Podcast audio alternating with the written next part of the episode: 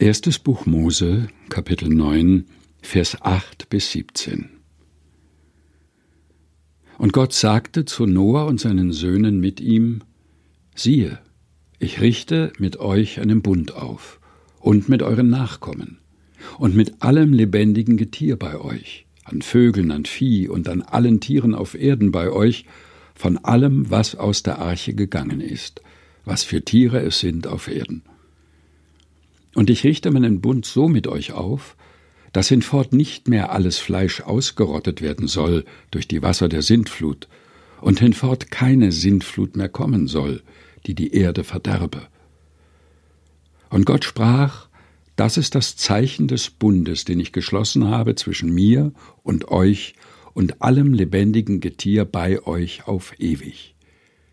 Meinen Bogen habe ich gesetzt in die Wolken, der soll das Zeichen sein des Bundes zwischen mir und der Erde.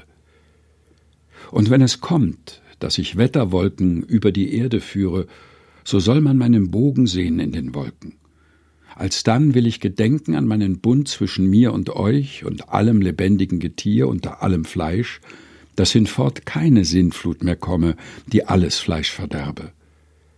Darum soll mein Bogen in den Wolken sein, dass ich ihn ansehe und gedenke an den ewigen Bund zwischen Gott und allem lebendigen Getier unter allem Fleisch, das auf Erden ist. Und Gott sagte zu Noah, das ist das Zeichen des Bundes, den ich aufgerichtet habe zwischen mir und allem Fleisch auf Erden. Erstes Buch Mose, Kapitel 9, Vers 8 bis 17, gelesen von Helge Heinold.